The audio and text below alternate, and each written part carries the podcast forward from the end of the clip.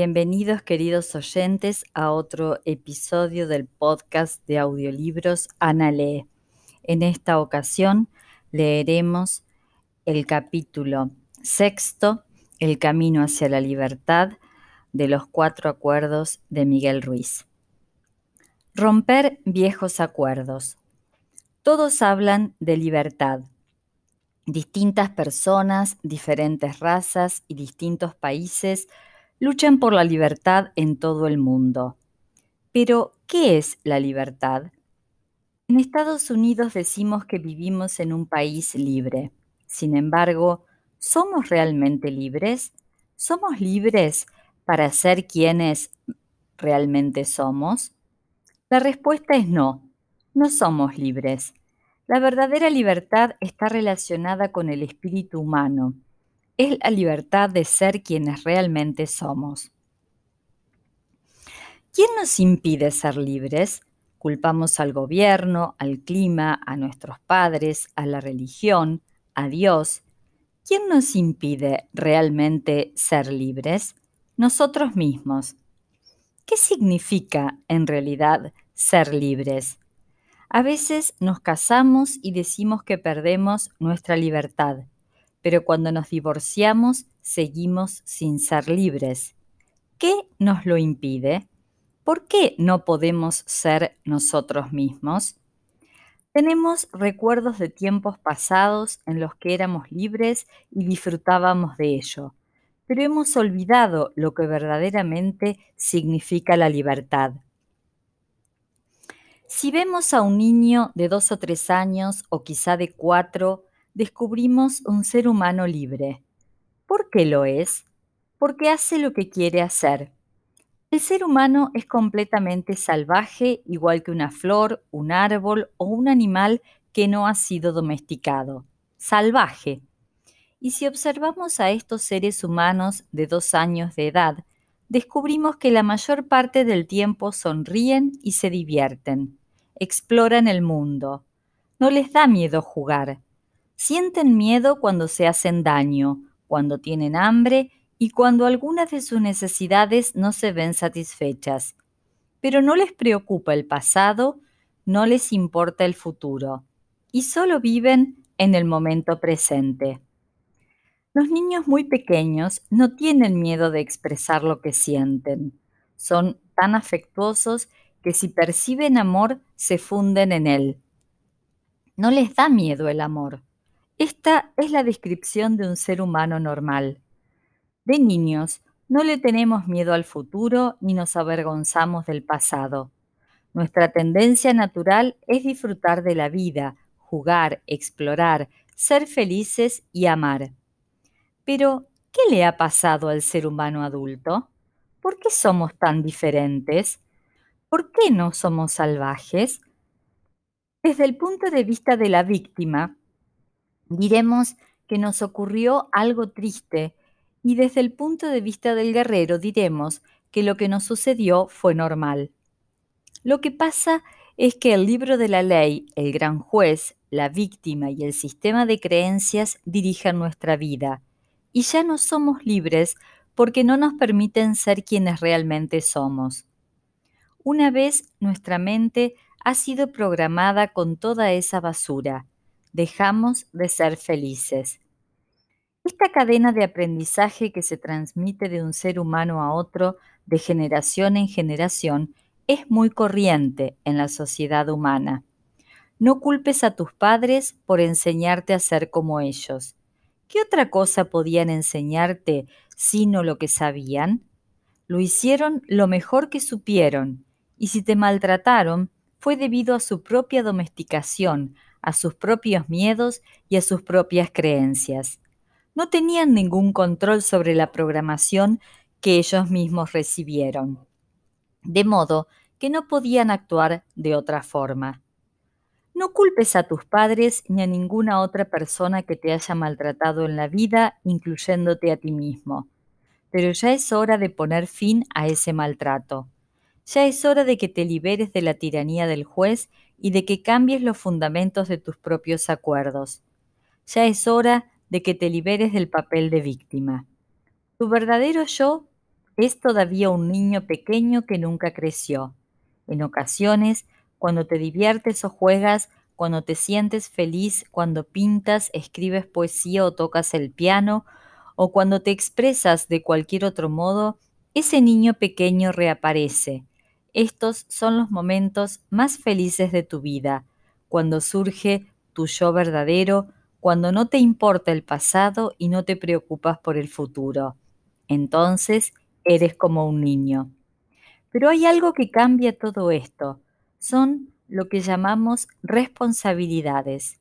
El juez dice, espera un momento, eres responsable, tienes cosas que hacer, tienes que trabajar, tienes que ir a la universidad, tienes que ganarte la vida. Nos acordamos de todas estas responsabilidades y la expresión de nuestro rostro cambia y se ensombrece de nuevo. Si observas a unos niños que juegan a ser adultos, verás de qué manera se transforma la expresión de su cara. Un niño dice, juguemos a que soy un abogado e inmediatamente adopta la expresión del adulto.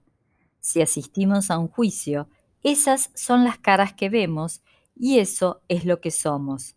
Sin embargo, todavía somos niños, pero hemos perdido nuestra libertad. La libertad que buscamos es la de ser nosotros mismos, la de expresarnos tal como somos. Sin embargo, si observamos nuestra vida, veremos que, en lugar de vivir para complacernos a nosotros mismos, la mayor parte del tiempo solo hacemos cosas para complacer a los demás, para que nos acepten. Esto es lo que le ha ocurrido a nuestra libertad.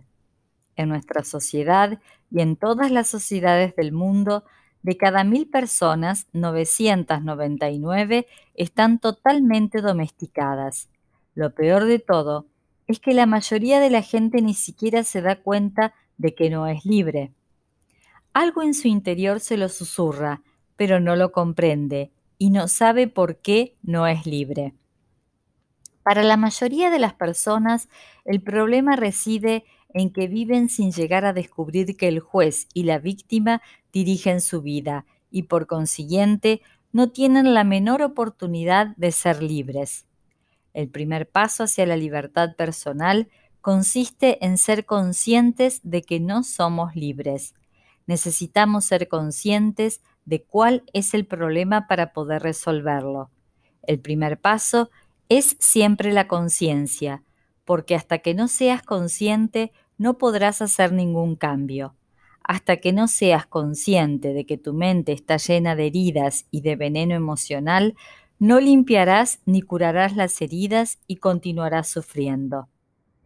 No hay ninguna razón para sufrir.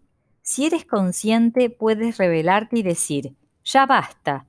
Puedes buscar una manera de sanar y transformar tu sueño personal. El sueño del planeta es solo un sueño, ni tan siquiera es real.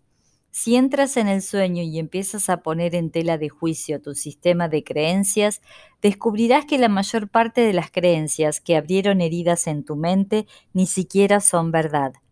Descubrirás que durante todos estos años has vivido un drama por nada. ¿Por qué? Porque el sistema de creencias que te inculcaron está basado en mentiras. Por ello, es muy importante para ti que domines tu propio sueño. Este es el motivo por el que los toltecas se convirtieron en maestros del sueño. Tu vida es la manifestación de tu sueño, es un arte y puedes cambiar tu vida en cualquier momento si no disfrutas de tu sueño. Los maestros del sueño crean una vida que es una obra maestra. Controlan el sueño a través de sus elecciones. Todo tiene sus consecuencias y un maestro del sueño es consciente de ellas. Ser un tolteca es una forma de vivir en la cual no existen los líderes ni los seguidores, donde tú tienes y vives tu propia verdad. Un tolteca se vuelve sabio, se vuelve salvaje y se vuelve libre de nuevo. Existen tres maestrías que llevan a la gente a convertirse en toltecas. La primera es la maestría de la conciencia, ser conscientes de quiénes somos realmente con todas nuestras posibilidades.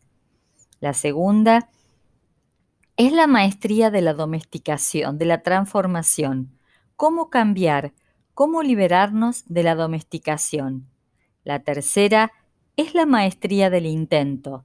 Desde el punto de vista tolteca, el intento es esa parte de la vida que hace que la transformación de la energía sea posible. Es el ser viviente que envuelve toda energía o lo que llamamos Dios. Es la vida misma, es el amor incondicional.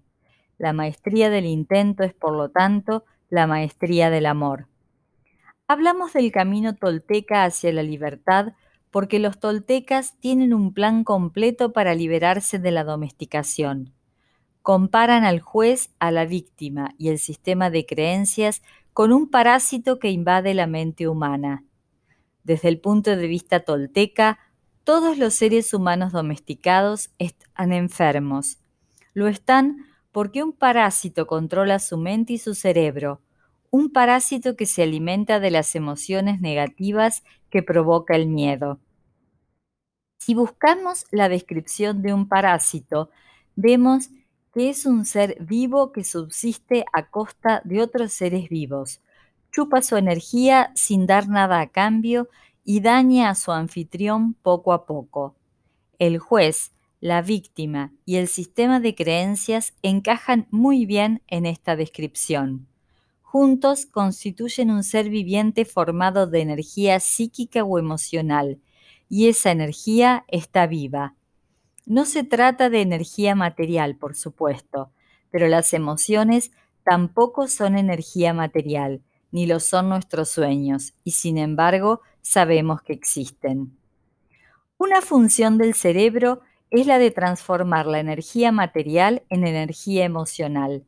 Nuestro cerebro es una fábrica de emociones, y ya hemos dicho que la principal función de la mente es soñar. Los toltecas creen que el parásito, el juez, la víctima y el sistema de creencias controla nuestra mente y nuestro sueño personal. El parásito sueña nuestra mente y vive nuestro cuerpo. Se alimenta de las emociones que surgen del miedo y le encantan el drama y el sufrimiento. La libertad que buscamos consiste en utilizar nuestra propia mente y nuestro propio cuerpo en vivir nuestra propia vida en lugar de la vida de nuestro sistema de creencias. Cuando descubrimos que nuestra mente está controlada por el juez y la víctima y que nuestro verdadero yo está arrinconado, solo tenemos dos opciones. Una es continuar viviendo como lo hemos hecho hasta ahora, rindiéndonos al juez y la víctima, seguir viviendo en el sueño del planeta. La otra opción es actuar como cuando éramos niños y nuestros padres intentaban domesticarnos. Podemos rebelarnos y decir no. Podemos declarar una guerra contra el parásito, contra el juez y la víctima, una guerra por nuestra independencia, por el derecho de utilizar nuestra propia mente y nuestro propio cerebro.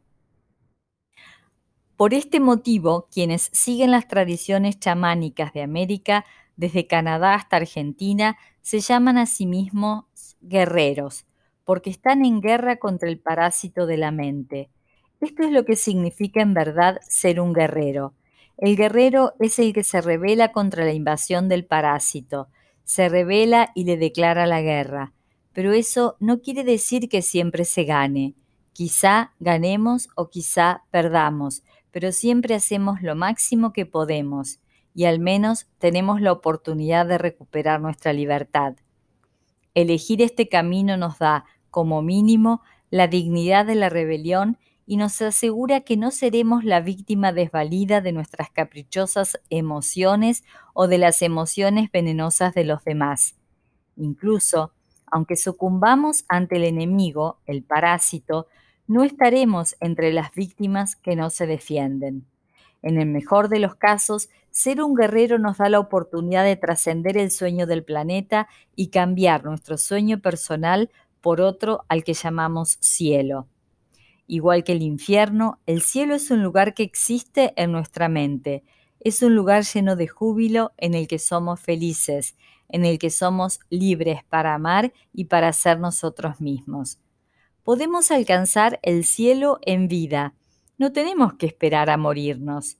Dios siempre está presente y el reino de los cielos está en todas partes, pero en primer lugar necesitamos que nuestros ojos sean capaces de ver la verdad y nuestros oídos puedan escucharla. Necesitamos librarnos del parásito. Podemos comparar el parásito con un monstruo de cien cabezas. Cada una de ellas es uno de nuestros miedos. Si queremos ser libres, tenemos que destruir el parásito. Una solución es atacar sus cabezas una a una, es decir, enfrentarnos a nuestros miedos uno a uno. Es un proceso lento, pero funciona. Cada vez que nos enfrentamos a uno de nuestros miedos, somos un poco más libres. Una segunda solución sería de dejar de alimentar al parásito. Si no le damos ningún alimento, lo mataremos por inanición. Para poder hacerlo, tenemos que ser capaces de controlar nuestras emociones. Debemos abstenernos de alimentar las emociones que surgen del miedo. Resulta fácil decirlo, pero es muy difícil hacerlo, porque el juez y la víctima controlan nuestra mente. Una tercera solución es la que se denomina la iniciación a la muerte. Esta iniciación se encuentra en muchas tradiciones y escuelas esotéricas de todo el mundo.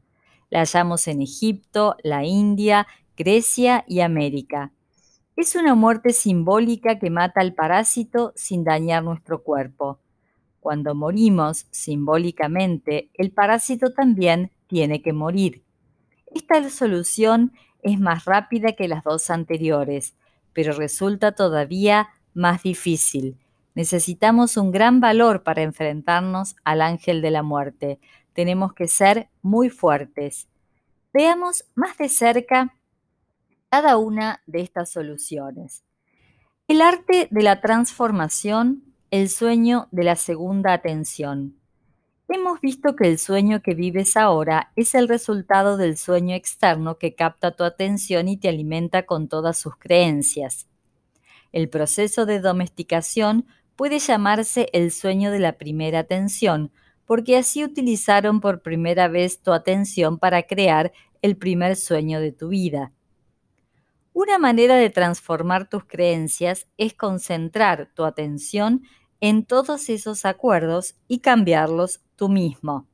Al hacerlo, utilizas tu atención por segunda vez y por consiguiente creas el sueño de la segunda atención o el nuevo sueño. La diferencia estriba en que ahora ya no eres inocente. En tu infancia no era así, no tenías otra elección, pero ya no eres un niño. Ahora puedes escoger qué creer y qué no. Puedes elegir creer en cualquier cosa y eso incluye creer en ti. El primer paso consiste en ser consciente de la bruma que hay en tu mente. Debes darte cuenta de que sueñas continuamente. Solo a través de la conciencia serás capaz de transformar tu sueño. Cuando seas consciente de que todo el sueño de tu vida es el resultado de tus creencias y de que lo que crees no es real, entonces empezarás a cambiarlo. Sin embargo, para cambiar tus creencias de verdad es preciso que centres tu atención en lo que quieres cambiar. Debes conocer los acuerdos que deseas cambiar antes de poder cambiarlos. De modo que el siguiente paso es volverte consciente de todas las creencias que te limitan, se basan en el miedo y te hacen infeliz. Haz un inventario de todo lo que crees, de todos tus acuerdos y mediante este proceso empezarás a transformarte.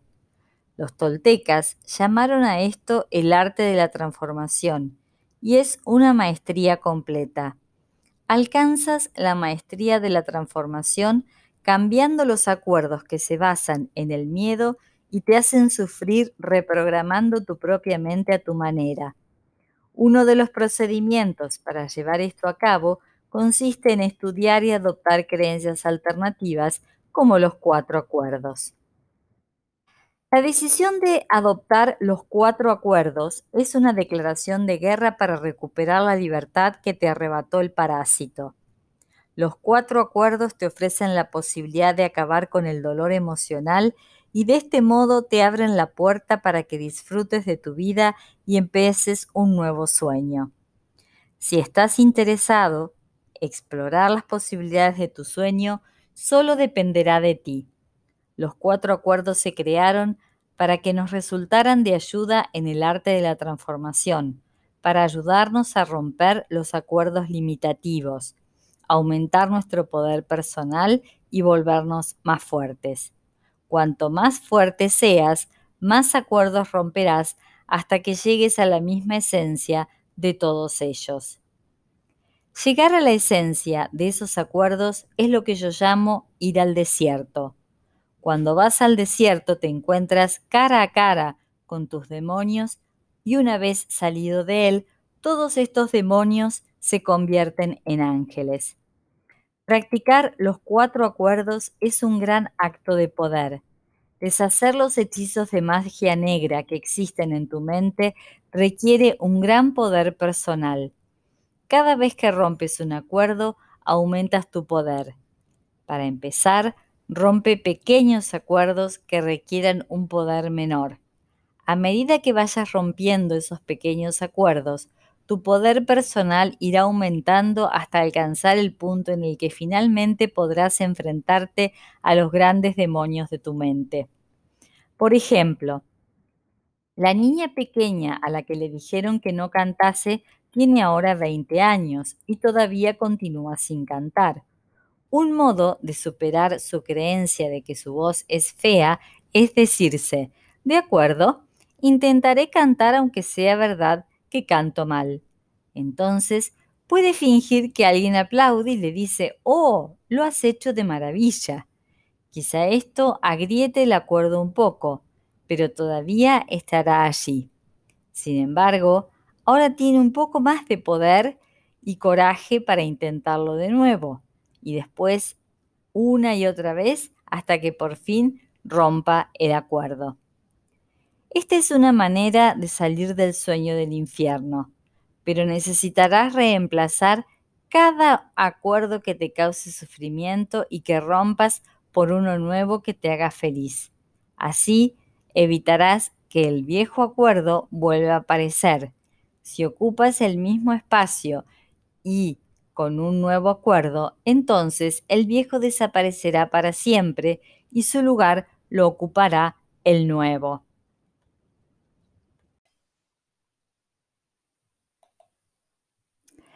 En la mente existen muchas creencias tan resistentes que pueden hacer que este proceso parezca imposible. Por ello, es necesario que avances paso a paso y que seas paciente contigo mismo, porque se trata de un proceso lento. El modo en que vives ahora es el resultado de muchos años de domesticación. No puedes pretender que ésta desaparezca en un solo día Romper los acuerdos resulta muy difícil porque en cada acuerdo que establecimos pusimos el poder de las palabras, que es el poder de nuestra voluntad. Para cambiar un acuerdo necesitamos la misma cantidad de poder. Es imposible cambiar un acuerdo con un poder menor del que utilizamos para establecerlo, e invertimos la mayor parte de nuestro poder personal en mantener los acuerdos que tenemos con nosotros mismos. Esto sucede porque en realidad nuestros acuerdos son como una fuerte adicción. Somos adictos a nuestra forma de ser, a la rabia, los celos y la autocompasión. Somos adictos a las creencias que nos dicen, ¿no soy lo bastante bueno? ¿No soy lo suficientemente inteligente? ¿Por qué voy a molestarme en intentarlo? Si otras personas lo hacen es porque son mejores que yo. Todos estos viejos acuerdos dirigen nuestro sueño de la vida porque los repetimos una y otra vez. Por consiguiente, para adoptar los cuatro acuerdos es necesario que pongas en juego la repetición. Al llevar a la práctica los nuevos acuerdos en tu vida, cada vez podrás hacer más y mejor. La repetición hace al maestro. La disciplina del guerrero. Controlar tu propio comportamiento. Imagínate que te despiertas temprano por la mañana, rebosante de entusiasmo ante un nuevo día. Te sientes feliz, de maravilla y dispones de mucha energía para afrontar ese día. Entonces, mientras desayunas, tienes una fuerte discusión con tu pareja y un verdadero torrente de emoción sale fuera. Te enfureces y gastas una gran parte de tu poder personal en la rabia que expresas.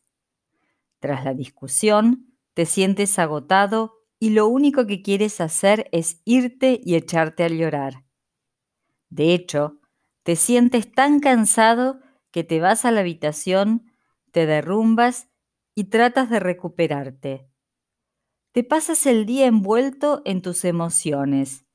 No te queda ninguna energía para seguir adelante y solo quieres olvidarte de todo.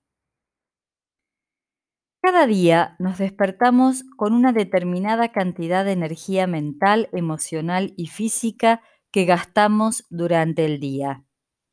Si permitimos que las emociones consuman nuestra energía, no nos quedará ninguna para cambiar nuestra vida o para dársela a los demás. La manera en que ves el mundo depende de las emociones que sientes. Cuando estás enfadado, todo lo que te rodea está mal, nada está bien. Le echas la culpa a todo, incluso al tiempo, llueva o haga sol nada te complacerá. Cuando estás triste, todo lo que te rodea te parece triste y te hace llorar. Ves los árboles y te sientes triste. Ves la lluvia y te parece triste. Tal vez te sientes vulnerable y crees que tienes que protegerte a ti mismo porque piensas que alguien te atacará en cualquier momento. No confías en nada ni en nadie. Esto te ocurre porque ves el mundo a través de los ojos del miedo. Imagínate que la mente humana es igual que tu piel. Si la tocas y está sana, la sensación es maravillosa. Tu piel está hecha para percibir la sensación del tacto, que es deliciosa. Ahora, imagínate que tienes una herida infectada en la piel. Si la tocas, te dolerá, de modo que intentarás cubrirla para protegerla. Si te tocan, no disfrutarás de ello porque te dolerá. Ahora, imagínate que todos los seres humanos tienen una enfermedad en la piel. Nadie puede tocar a ninguna otra persona porque le provoca dolor. Todo el mundo tiene heridas en la piel hasta el punto de que tanto la infección como el dolor llegan a considerarse normales. La gente cree que ser así es lo normal. ¿Puedes imaginarte cómo nos trataríamos los unos a los otros si todos los seres humanos tuviésemos esta enfermedad de la piel? Casi no nos abrazaríamos, claro, porque nos dolería demasiado, de modo que tendríamos que mantener una buena distancia entre nosotros. La mente humana es exactamente igual a la descripción de esta infección en la piel. Cada ser humano tiene un cuerpo emocional cubierto por entero de heridas infectadas por el veneno de todas las emociones que nos hacen sufrir, como el odio, la rabia, la envidia y la tristeza. Una injusticia abre una herida en nuestra mente y reaccionamos produciendo veneno emocional por causa de los conceptos y creencias que tenemos sobre qué es justo y qué no lo es. Debido al proceso de domesticación, la mente está tan herida y llena de veneno que todos creemos que ese estado es el normal. Sin embargo, te aseguro que no lo es. Nuestro sueño del planeta es disfuncional. Los seres humanos tenemos una enfermedad mental llamada miedo. Los síntomas de esta enfermedad son todas las emociones que nos hacen sufrir, rabia, odio, tristeza, envidia y desengaño. Cuando el miedo es demasiado grande, la mente racional empieza a fallar y a esto lo denominamos enfermedad mental. El comportamiento psicótico tiene lugar cuando la mente está tan asustada y las heridas son tan profundas que parece mejor romper el contacto con el mundo exterior. Si somos capaces de ver nuestro estado mental como una enfermedad, descubriremos que existe una cura. No es necesario que suframos más. En primer lugar, necesitamos saber la verdad para curar las heridas emocionales por completo. Debemos abrirlas y extraer el veneno. ¿Cómo lo podemos hacer? Hemos de perdonar a los que creemos que se han portado mal con nosotros no porque se lo merezcan, sino porque sentimos tanto amor por nosotros mismos que no queremos continuar pagando por esas injusticias. El perdón es la única manera de sanarnos. Podemos elegir perdonar porque sentimos compasión por nosotros mismos. Podemos dejar marcar el resentimiento y declarar, ya basta, no volveré a ser el gran juez que actúa contra mí mismo. No volveré a maltratarme ni a agredirme. No volveré a ser la víctima. Para empezar, es necesario que perdonemos a nuestros padres, a nuestros hermanos, a nuestros amigos y a Dios. Una vez perdones a Dios, te perdonarás por fin a ti mismo. Una vez te perdones a ti mismo, el autorrechazo desaparecerá de tu mente. Empezarás a aceptarte y el amor que sentirás por ti será tan fuerte que al final acabarás aceptándote por completo tal como eres. Así empezamos a ser libres los seres humanos. El perdón es clave. Sabrás que has perdonado a alguien cuando lo veas y ya no sientas ninguna reacción emocional. Oirás el nombre de esa persona y no tendrás ninguna reacción emocional. Cuando alguien te toca lo que antes era una herida y ya no sientes dolor, entonces sabes que realmente has perdonado. La verdad es como un escalpelo. Es dolorosa porque abre todas las heridas que están cubiertas por mentiras para así poder sanarlas. Estas mentiras son lo que llamamos el sistema de negación, que resulta práctico porque nos permite tapar nuestras heridas y continuar funcionando. Pero cuando ya no tenemos heridas ni veneno, no necesitamos mentir más. No necesitamos el sistema de negación, porque se puede tocar una mente sana sin que experimente ningún dolor. Cuando la mente está limpia, el contacto resulta placentero. Para la mayoría de las personas el problema reside en que pierden el control de sus emociones. Es el ser humano quien debe controlar sus emociones y no al revés. Cuando perdemos el control, decimos cosas que no queremos decir y hacemos cosas que no queremos hacer. Por este motivo es tan importante que seamos impecables con nuestras palabras y que nos convirtamos en guerreros espirituales. Debemos aprender a controlar nuestras emociones a fin de tener el suficiente poder personal para cambiar los acuerdos basados en el miedo, escapar del infierno y crear nuestro cielo personal. ¿Cómo nos podemos convertir en guerreros? Los guerreros tienen algunas características que son prácticamente iguales en todo el mundo. Son conscientes. Esto es muy importante. Hemos de ser conscientes de que estamos en guerra y esa guerra que tiene lugar en nuestra mente requiere disciplina. No la disciplina del soldado, sino la del guerrero. No la disciplina que proviene del exterior y nos dice qué hacer y qué no hacer, sino la de ser nosotros mismos sin importar lo que esto signifique. El guerrero tiene control no sobre otros seres humanos, sino sobre sí mismo. Controla sus propias emociones. Reprimimos nuestras emociones cuando perdemos el control, no cuando la mantenemos. La gran diferencia entre un guerrero y una víctima es que ésta se reprime y el guerrero se refrena. Las víctimas se reprimen porque tienen miedo de mostrar sus emociones, es decir, lo que quieren decir. Refrenarse no es lo mismo que reprimirse. Significa retener las emociones y expresarlas en el momento adecuado, ni antes ni después. Esta es la razón por la cual los guerreros son impecables. Tienen un control absoluto sobre sus propias emociones y por consiguiente sobre su propio comportamiento. La iniciación a la muerte. Abrazar al ángel de la muerte. El paso final para obtener la libertad personal es prepararnos para la iniciación a la muerte. Tomarnos la muerte como nuestra maestra. El ángel de la muerte puede enseñarnos de qué forma estar verdaderamente vivos. Hemos de tomar conciencia de que podemos morirnos en cualquier momento. Solo contamos con el presente para estar vivos.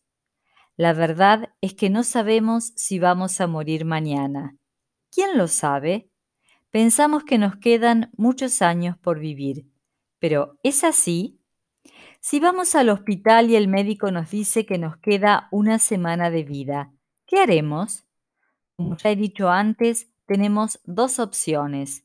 Una es sufrir porque nos vamos a morir, decirle a todo el mundo, pobre de mí, me voy a morir y hacer un gran drama. La otra es aprovechar cada momento para ser feliz, para hacer realmente lo que nos gusta hacer.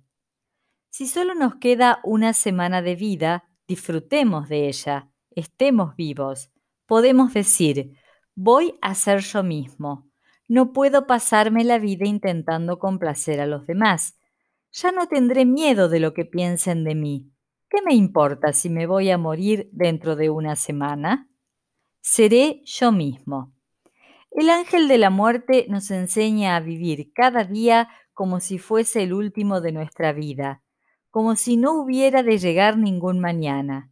Empecemos el día diciendo, estoy despierto, veo el sol, voy a entregarle mi gratitud y también a todas las cosas y todas las personas, porque todavía estoy vivo, un día más para ser yo mismo. Así es como veo yo la vida.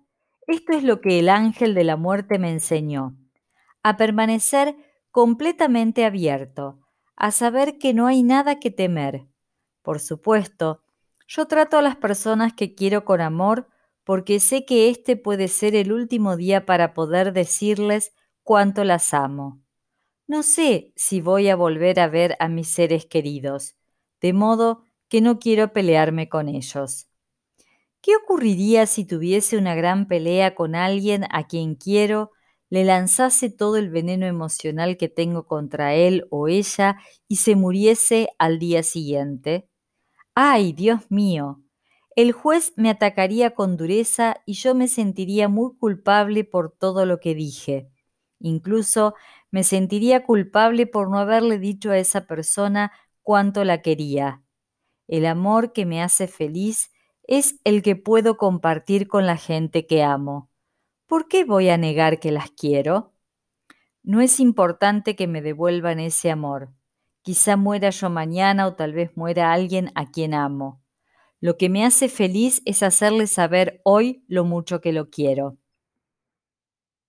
Se puede vivir de esta manera. Si lo haces, te preparas para la iniciación a la muerte. Lo que ocurrirá en esta iniciación es que el viejo sueño que tienes en la mente morirá para siempre. Sí, tendrás recuerdos del parásito, del juez, de la víctima y de lo que solías creer, pero estará muerto. Esto es lo que va a morir en la iniciación a la muerte, el parásito. No resulta fácil emprender esta iniciación porque el juez y la víctima luchan con todas sus armas disponibles. No quieren morir y entonces sentimos que quien va a morir somos nosotros y tenemos miedo de esa muerte. Cuando vivimos en el sueño del planeta es como si estuviésemos muertos.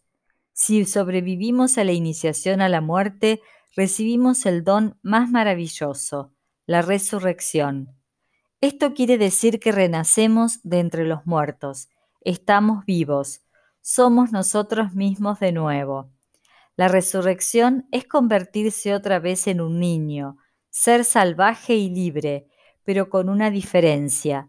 En lugar de inocencia, tenemos libertad con sabiduría. Somos capaces de romper nuestra domesticación, recuperar nuestra libertad y sanar nuestra mente. Nos rendimos al ángel de la muerte sabiendo que el parásito morará y nosotros viviremos con una mente sana y un perfecto juicio. Entonces, seremos libres para utilizar nuestra propia mente y dirigir nuestra vida. Esto es lo que el ángel de la muerte nos enseña en la tradición tolteca. Se nos aparece y nos dice, todo lo que hay aquí me pertenece, no es tuyo. Tu casa, tu pareja, tus hijos, tu coche, tu trabajo, tu dinero, todo me pertenece y me lo puedo llevar cuando quiera, pero por ahora puedes utilizarlo. Si nos rendimos al ángel de la muerte, seremos felices para siempre. ¿Por qué? Porque el ángel de la muerte se lleva consigo el pasado para que la vida pueda continuar. Se lleva de cada momento pasado la parte que está muerta y nosotros continuamos viviendo en el presente. El parásito quiere que carguemos con el pasado, y esto hace que estar vivo resulte muy pesado. Si intentamos vivir en el pasado, ¿cómo vamos a disfrutar del presente? Si soñamos con el futuro, ¿por qué cargar con el peso del pasado? ¿Cuándo viviremos en el presente? Esto es lo que el ángel de la muerte nos enseña a hacer.